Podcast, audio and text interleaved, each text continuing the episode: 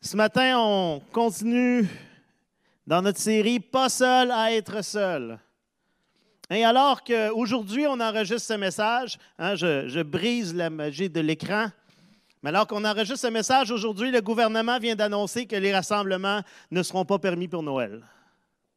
Et sans faire la critique de l'annonce ou quoi que ce soit, ça implique encore plus de solitude pour beaucoup de gens, encore plus de détresse psychologique pour des personnes. Et avant de débuter, mon message d'aujourd'hui, je vais prendre le temps de vous dire que si vous vous sentez seul, si vous vous sentez dépassé par les événements, que vous vivez une détresse psychologique ou émotionnelle, prenez le temps d'en parler avec quelqu'un.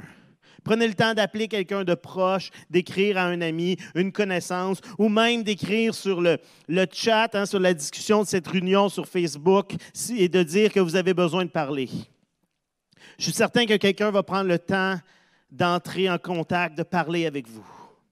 Et si quelqu'un vous contacte pas parce que vous, vous, dites non, moi ça va bien, mais quelqu'un vous contacte. Prenez donc le temps d'écouter, d'être là, d'aller marcher avec quelqu'un, de prendre un café à l'extérieur, hein, de profiter des espaces chaleur que la ville de Québec nous offre.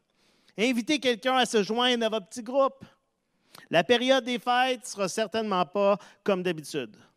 Pour certains, c'est déjà difficile en temps normal à vivre. Et cette année risque pour eux d'être encore plus difficile. Et on dit souvent que l'Église locale, hein, c'est une famille, c'est une communauté. Et je pense que c'est le temps de le démontrer, c'est le temps de le vivre, particulièrement présentement. Ah, dans les, les, messages précédents de la série, on a vu c'est quoi le sentiment de solitude. Hein? Un sentiment d'être incapable de connecter socialement, émotionnellement, intellectuellement avec les autres. Il y a une différence entre être seul et vivre de la solitude. Il y a des gens qui sont seuls, mais qui sont très bien. Il y a des moments dans notre vie où on a besoin d'être seul. On a vu également que le sentiment de solitude peut être vécu autant lorsqu'on est vraiment seul que lorsqu'on est avec d'autres. Ce n'est pas parce qu'il y a des gens autour de nous qu'on ne vit pas nécessairement de la solitude. On a vu que c'est quelque chose qu'on vit tous à différents moments de nos vies que c'est un sujet que la Bible aborde abondamment et dont on peut retrouver plusieurs personnages dans la Bible qui ont vécu le sentiment de solitude.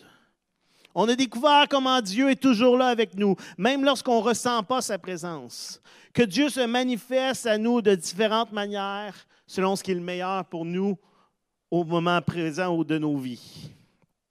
Et aujourd'hui, on va découvrir ensemble comment les moments de solitude que nous vivons peuvent être utilisés par Dieu pour notre bien pour nous faire grandir, pour nous emmener ailleurs dans notre vie.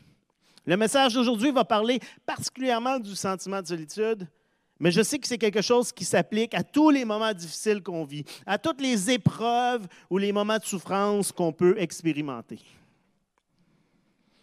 Une des premières questions qu'on se pose quand on vit un moment difficile, c'est pourquoi? Hein, je pense que c'est une des premières questions qu'on apprend quand on est petit, qu'on aime beaucoup poser. Pourquoi, pourquoi, pourquoi? Et tout au long de notre vie, c'est rapidement la question qu'on pose. Pourquoi ça m'arrive à moi? Qu'est-ce que j'ai fait pour mériter ça? Pourquoi Dieu permet-il cela? Et c'est aussi vrai avec le sentiment de solitude. Hein. Pourquoi est-ce que les gens ne m'aiment pas? Je ne sais pas si vous remarquez hein, le mensonge subtil de faire le lien entre parce qu'il n'y a pas de gens autour de moi, ça veut dire que les gens ne m'aiment pas. Pourquoi personne ne s'intéresse à moi? Pourquoi les gens ne veulent pas être avec moi? Pourquoi personne ne m'appelle pour faire quelque chose? Pourquoi je ne parviens pas à rencontrer un conjoint ou une conjointe? Et la solitude a souvent un effet néfaste sur l'estime de soi. Hein, les gens vont venir à se dire, ben, si je suis seul, c'est parce que je ne suis pas une personne avec qui on est bien. Je ne suis pas assez attirant, je ne suis pas assez drôle, je ne suis pas aimable, je ne suis pas assez chaleureux, je ne suis pas assez cool, assez divertissant. Ça doit être de ma faute si je suis seul. Mais comme dans tous les moments difficiles de nos vies, il n'y a pas juste une seule réponse à toutes ces situations. En fait, il y a plusieurs raisons pour notre sentiment de solitude et souvent des combinaisons en différentes raisons. Et rappelez-vous, ce que je dis aujourd'hui peut s'appliquer à beaucoup d'autres moments difficiles qu'on peut vivre. La première raison, la première raison pourquoi il nous arrive des, choses difficiles, pourquoi on vit de la souffrance, de la solitude, Mais c'est parfois à, cause des autres. Hein. C'est la faute des autres. Il y a des moments dans nos vies où on vit de la solitude à cause de ce que les autres nous ont fait. Des moments où les décisions des autres ont un impact sur notre vie et nous causent la souffrance. Des conflits, des ruptures, des rejets. On peut penser dans la Bible à l'exemple de Joseph, hein, qui a été vendu par ses frères comme esclave. Il n'était pas responsable de sa situation. Bon, il n'a pas aidé à la relation avec ses frères, mais pas de là à être blâmé pour ce qui lui est arrivé puis dire ben, c'est de ta faute si tu dans le puits, c'est de ta faute si tu en Égypte. Plus tard dans l'histoire, il a même choisi de faire le bien envers son maître et envers Dieu, et malgré ça, il se retrouve en prison. À cause des autres, il s'est retrouvé seul. David, dans le roi David, s'est retrouvé à fuir dans les grottes parce que Saül voulait le tuer. Et on peut voir sa solitude dans certains psaumes. Hein. David n'avait rien fait de mal. Au contraire, il était là pour le roi, il était là pour le peuple d'Israël. Mais la jalousie de Saül l'a amené à devoir fuir, a amené David à devoir fuir et à vivre cette solitude. Le prophète Élie, dont on a beaucoup parlé dans des messages précédents, n'était pas à blâmer directement pour sa solitude. Comme David, il a fui parce que la reine voulait le tuer. Il s'est retrouvé seul il y a des moments dans nos vies où ce que les autres vont faire vont nous faire souffrir. Il y a des moments où les choix que nous allons prendre, ce qu'on va faire, notre comportement va faire souffrir les autres aussi. C'est ce que ça implique d'être des êtres humains pécheurs et de vivre en société. Parfois, on se fait mal. Et parfois, on a mal. Mais attention, soyez pas trop rapide à blâmer, toujours blâmer les autres pour votre souffrance. Hein, le réflexe premier, c'est de blâmer les autres, dire c'est de sa faute. Hein. ça a été le réflexe d'Adam quand Dieu lui a dit Qu'est-ce que tu as fait? Il a dit C'est la femme que tu m'as donnée. Il a blâmé tout le monde sauf lui. Mais ce n'est pas la seule raison pour laquelle on peut vivre des moments difficiles. Parfois, le responsable de ma solitude, de ma souffrance, c'est moi. Il y a des moments, et souvent plus qu'on pense, où notre souffrance est causée par des choix qu'on a pris, par des comportements qu'on a eus. Il y a des fois, c'est mes comportements qui repoussent les autres, qui m'ont amené à me retrouver seul, ou juste parce que je me suis éloigné des autres. Si à chaque fois que je suis en relation, en contact avec les autres, je les blesse, je suis négatif, je dis fais de la médisance, je parle dans le dos des autres, je les insulte, je leur fais du mal, si j'apporte jamais rien de positif, de bénissant dans leur vie, c'est possible que les gens arrêtent de chercher ma présence. Si à chaque fois que les autres cherchent à entrer en contact avec moi, je les évite, je ne suis pas disponible, je suis occupé, je me trouve des excuses, c'est possible qu'ils arrêtent de chercher à me voir. Ils vont avoir compris le message, bon, il ne veut pas nous voir. Si chaque fois que je suis avec d'autres personnes, c'est pour parler de moi, pour recevoir de l'attention, pour me sentir aimé, mais jamais pour écouter les autres, pour donner de l'attention, pour aimer les autres, mais c'est possible aussi que les gens se tournent ailleurs. Parfois, c'est nous qui causons notre solitude. La Bible utilise souvent l'image du désert pour illustrer la solitude, pour illustrer l'isolement. Hein, le désert, c'est ça, c'est l'isolement, c'est l'endroit loin de la communauté, loin des autres. C'est un endroit aride, sec, dangereux, périlleux, où rien ne pousse, rien ne vit. Et on voit quand Moïse, Moïse a passé 40 ans dans le désert après avoir fui l'Égypte parce qu'il avait tué un Égyptien en essayant de faire par lui-même en essayant de sauver son peuple par lui-même. Il s'est retrouvé à passer 40 ans dans le désert avant que Dieu se révèle à lui au buisson ardent. 40 ans de solitude causés par son geste, causés par le fait qu'il a essayé par lui-même quelque chose au lieu de, de chercher la face de Dieu. Le peuple d'Israël qui a refusé d'avoir foi en Dieu et d'entrer dans le pays promis s'est retrouvé à tourner en rond pendant 40 ans dans le désert, jusqu'à ce que la génération qui avait douté soit morte et qu'une nouvelle génération soit prête à entrer dans le pays promis. Parfois, on est la cause de notre souffrance. Mais encore là, attention de ne pas tomber dans le pattern de toujours se blâmer pour notre solitude. pour notre souffrance. Il y a des gens qui blâment toujours les autres. Il y a des gens qui se blâment toujours eux. Le but, ce n'est pas simplement de trouver le blâme. Le but, ce n'est pas de trouver un coupable, de se blâmer ou de blâmer l'autre. Le but derrière tout ça est de comprendre pour progresser, pour grandir. Quand je vis de la souffrance, quand je vis de la solitude, je dois prendre le temps de m'arrêter, de sonder mon cœur, de laisser Dieu me parler, me révéler ce qui doit changer, ce qui doit disparaître, ce qui doit s'améliorer. De prendre le temps de voir ma part de blâme dans chaque situation et découvrir comment je peux m'améliorer moi. Hein, parce que la seule personne sur qui on a un pouvoir, la seule personne qu'on peut changer, ben, c'est nous. Et encore.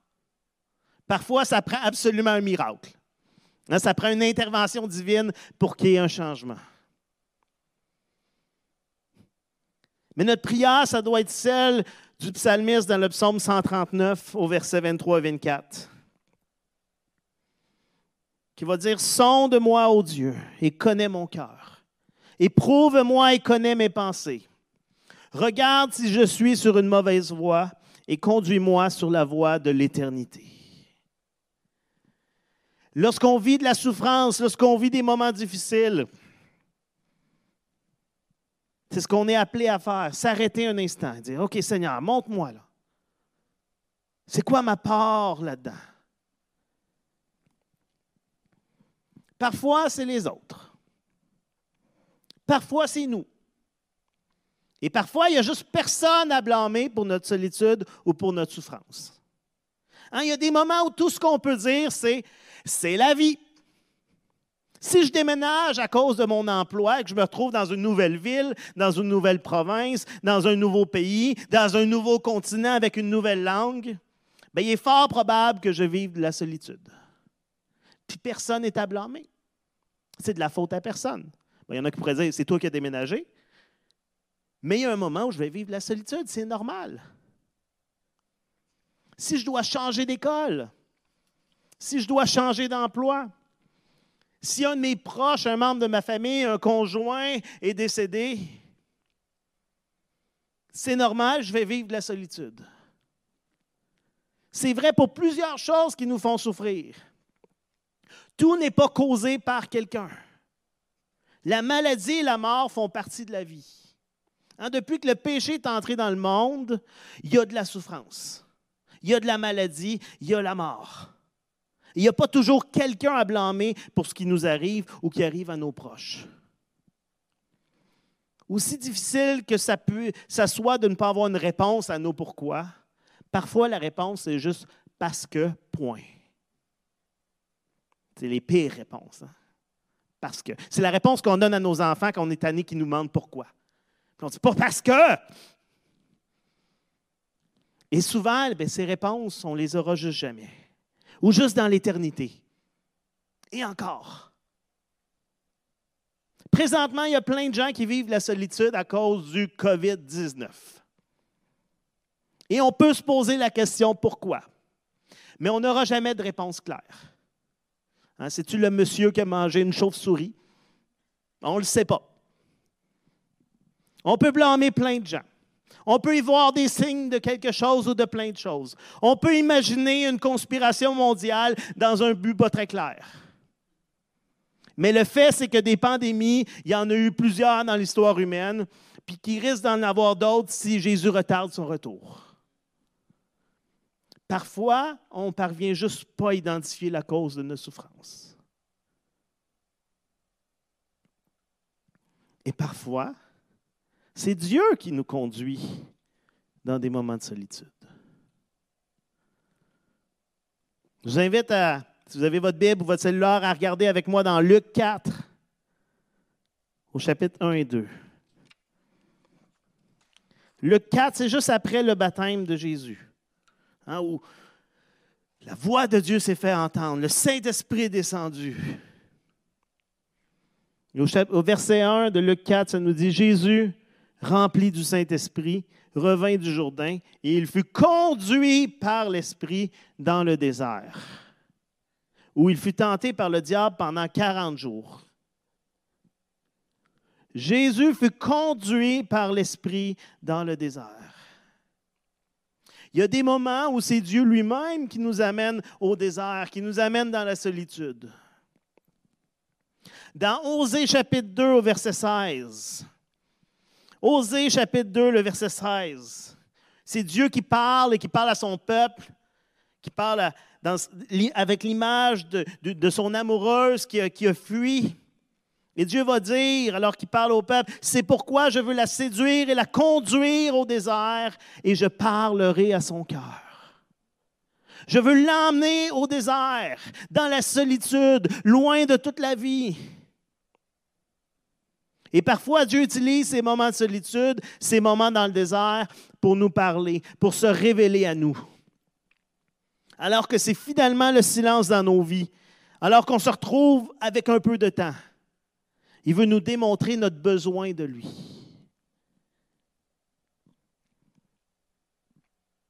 Peu importe ce qui est la, ce qui est la cause de notre solitude, de notre souffrance, de notre désert, Dieu veut utiliser ces moments pour nous transformer, pour nous faire grandir. Parce qu'aussi difficile que ce soit, c'est dans les moments de souffrance, c'est face à l'épreuve, face aux difficultés qu'on change qu'on s'adapte, qu'on grandit. Il n'y a personne qui change ou qui évolue quand tout va bien, à moins d'être vraiment sage. Il n'y a personne qui se questionne sur ses comportements, sur ses choix de vie quand tout va à merveille. C'est quand les choses deviennent difficiles qu'on s'arrête enfin et qu'on prend le temps d'analyser nos vies. Présentement, il y a plein de gens qui se questionnent sur Hey, est-ce qu'on avait une bonne manière de travailler avant? Le télétravail, c'est pas tout le temps bon, mais ça apporte du bien, un mélange des deux. Hein, il y a plein de gens qui sont questionnés sur Hey, j'apprécie vraiment passer du temps avec ma famille, qui réalisent à quel point leurs amis, à quel point leurs proches sont importants. Pourquoi? Ben parce qu'on ne le vit pas, puis on réalise Hey, ça faisait du bien. Parce qu'on vit un moment difficile, puis on réfléchit. C'est quand c'est difficile qu'on devient prêt à écouter le Saint-Esprit nous parler. Et ce n'est pas parce que Dieu veut qu'on souffre. C'est pas Dieu fait Ah, je vais les faire souffrir. Non, c'est qu'on a tellement de difficultés, nous, à l'écouter quand tout va bien. Et son désir premier, c'est qu'on devienne de plus en plus comme Jésus. Et Dieu va utiliser parfois la souffrance les difficultés de la vie pour nous parler, pour nous emmener dans le désert et parler à notre cœur. On a lu le texte de Luc 4 et on va regarder un peu plus en détail. Luc 4, versets 1 et 2. Ça disait Jésus, rempli du Saint-Esprit, revint du Jourdain il fut conduit par l'Esprit dans le désert, il fut tenté par le diable pendant 40 jours. Il ne mangea rien pendant ces jours-là. Et après qu'ils furent écoulés, il eut faim. Surprise. Jésus rentre dans le désert rempli du Saint-Esprit. Il a vécu le baptême, l'Esprit est descendu sur lui, il est rempli d'Esprit et conduit dans le désert. Et là, vous connaissez l'histoire, ou si vous ne le connaissez pas, je vous invite à lire dans le 4. Jésus va être tenté de différentes manières. Il va répondre au, diable avec des, des, versets de la parole, et finalement, le diable va fuir.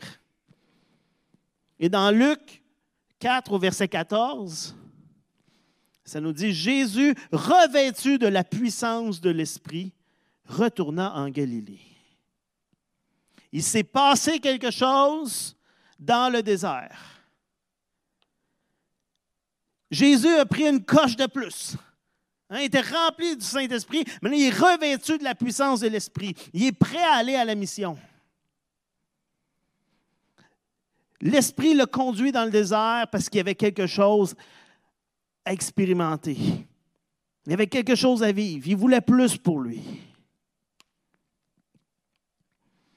On a parlé plutôt de Moïse qui a passé 40 ans dans le désert. Mais dans ces 40 années-là, il a gardé les moutons de son beau-père. A juste faire la même chose pendant 40 ans, une job de shop. La même routine à chaque jour. Ah ouais, les moutons, on s'en va, on mange. Puis tout ce qu'il fait, c'est les regarder. Bon, on rentre, c'est le soir, ding, ding, ding, ding, ding, puis les ramener. Pendant 40 ans. Pas de fonds de pension, là. Mais pendant ces 40 années-là, il y a un changement qui s'est opéré en Moïse. Moïse est entré dans le désert, un Égyptien arrogant, sûr de lui. Je vais libérer mon peuple. Et il est devenu un berger humble, prêt à diriger un peuple nombreux dans le même désert. Hein, comme il a appris à s'occuper de moutons, ben pendant les 40 années suivantes, il s'est occupé de moutons humains. Il s'est occupé d'un gros troupeau.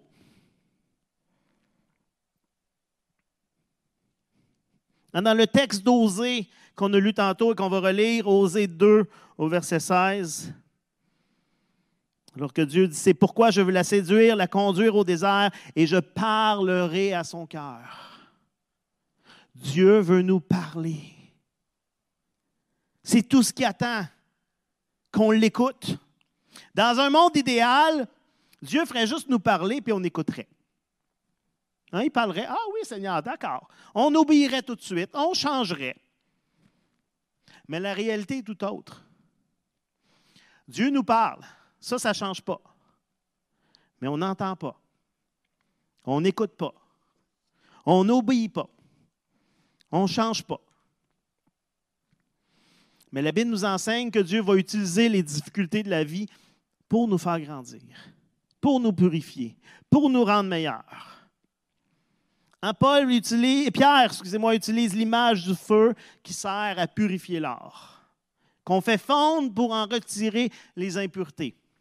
Hein, ce qu'on fait, c'est qu'on prend de l'or, on le fait fondre, puis là, au-dessus, il y a des petites saletés, des morceaux de pierre ou des choses qui ne sont pas de l'or, qui flottent, puis on les enlève. Là, ça redurcit, puis on le refait encore. On chauffe jusqu'à temps que ça fonde, puis on enlève toutes les impuretés. Puis plus qu'on fait ça, plus que l'or est pur.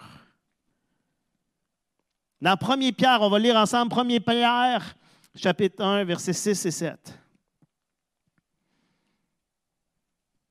C'est ce qui fait votre joie, même si maintenant, puisqu'il le faut, vous êtes pour un peu de temps attristés par diverses épreuves. Ainsi, la valeur éprouvée de votre foi, beaucoup plus précieuse que l'or qui est périssable et que l'on soumet souvent à l'épreuve du feu, aura pour résultat la louange, la gloire et l'honneur lorsque Jésus-Christ apparaîtra. Notre foi est éprouvée et augmente de valeur à travers l'épreuve. Comme l'or devient plus pur, devient, prend plus de valeur à travers l'épreuve du feu, de cette chaleur-là. Et parfois, le feu a aussi le pouvoir de détruire. Hein? Le danger face à la souffrance, c'est de mettre tellement d'emphase sur le, frais, le fait que c'est difficile et de tout faire pour en sortir à tout prix et de manquer quelque chose. D'en ressortir amer, déçu, en ayant reculé au lieu d'avancer. Je ne connais pas la cause de votre solitude, de votre souffrance, de vos épreuves.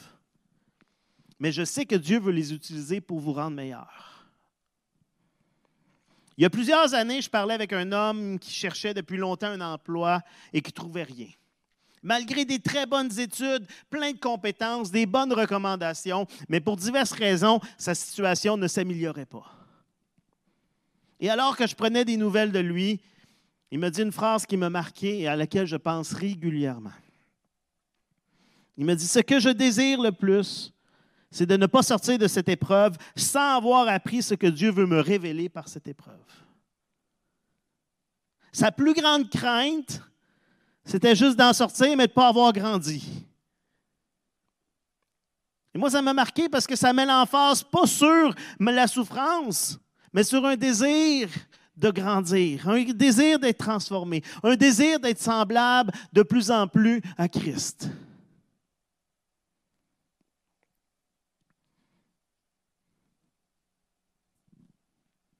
La solitude peut avoir du bon. En fait, elle est parfois nécessaire. Hein. Autant qu'on a besoin des autres, de connecter avec les autres, autant on a besoin parfois de se retirer, de se ressourcer, de se reposer, d'être seul, pour prier, pour réfléchir. Et on voit l'exemple de Jésus à travers les évangiles, c'est récurrent. Jésus qui se retire seul. Dans Matthieu 14 au verset 23. Matthieu 14 au verset 23, c'est juste après la multiplication des pains. Ça nous dit là, quand il l'eut renvoyé, il monta sur la montagne pour prier à l'écart.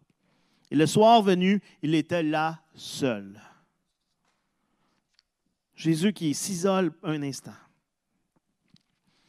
Dans Marc 1, au verset 35, on retrouve un texte semblable. Vers le matin, alors qu'il faisait encore très sombre, il se leva et sortit pour aller dans un endroit désert où il pria. Jésus se lève très tôt et s'en va prier dans un endroit désert. Il s'isole encore une fois. Dans Luc 5, au verset 16, ça nous résume un peu les habitudes de Jésus. Et ça nous dit au verset 16, mais lui, il se retirait dans les déserts et priait. C'est intéressant de voir Jésus qui s'isole. Mais il ne fait pas juste s'isoler, hein? il voit l'isolement, le, le, fait de se retirer comme un moment de ressourcement, et après il retourne vers la foule. Il retourne agir avec les gens.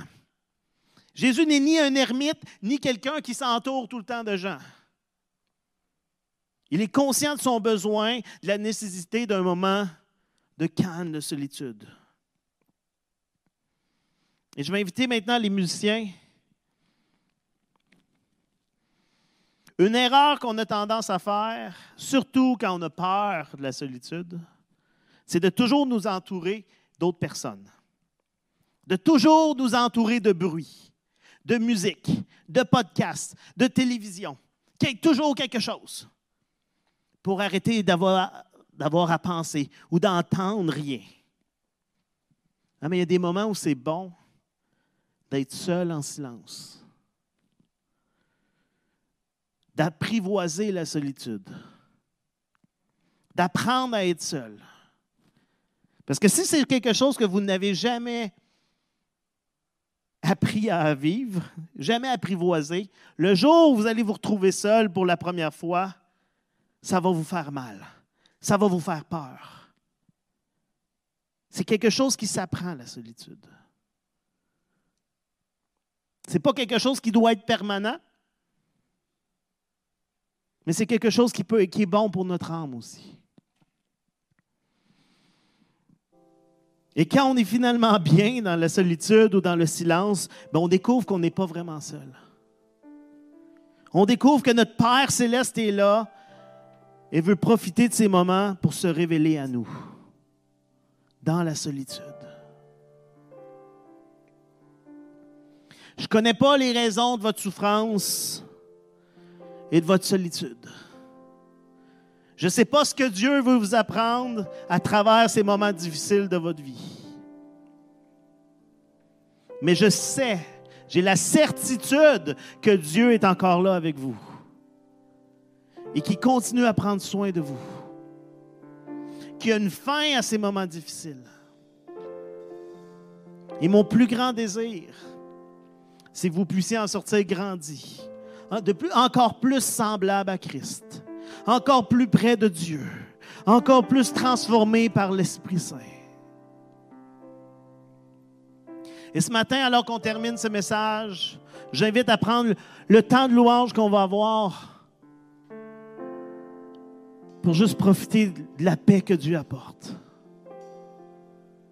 Juste entrer calmement dans sa présence. Comme on a chanté, auparavant, de juste dire, Seigneur, je m'abandonne. Seigneur, tout ce que je désire, c'est toi, oh Dieu.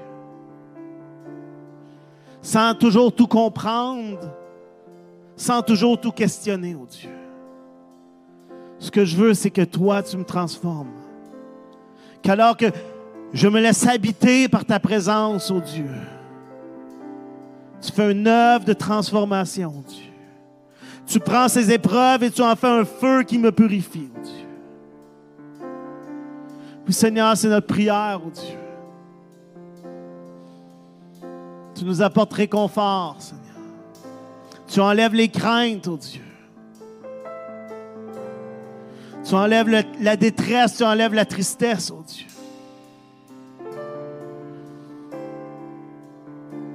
Et Seigneur, on veut entendre cette parole que tu dis à travers le prophète Osée.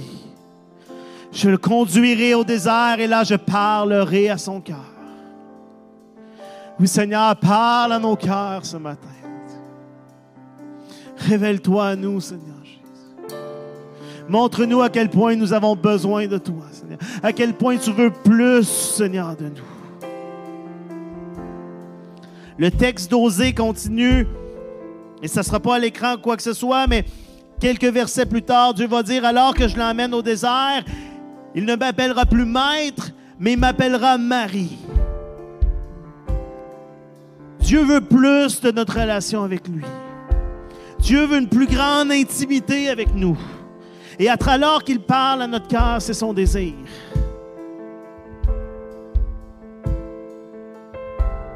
Qu'on puisse découvrir la grandeur de son amour.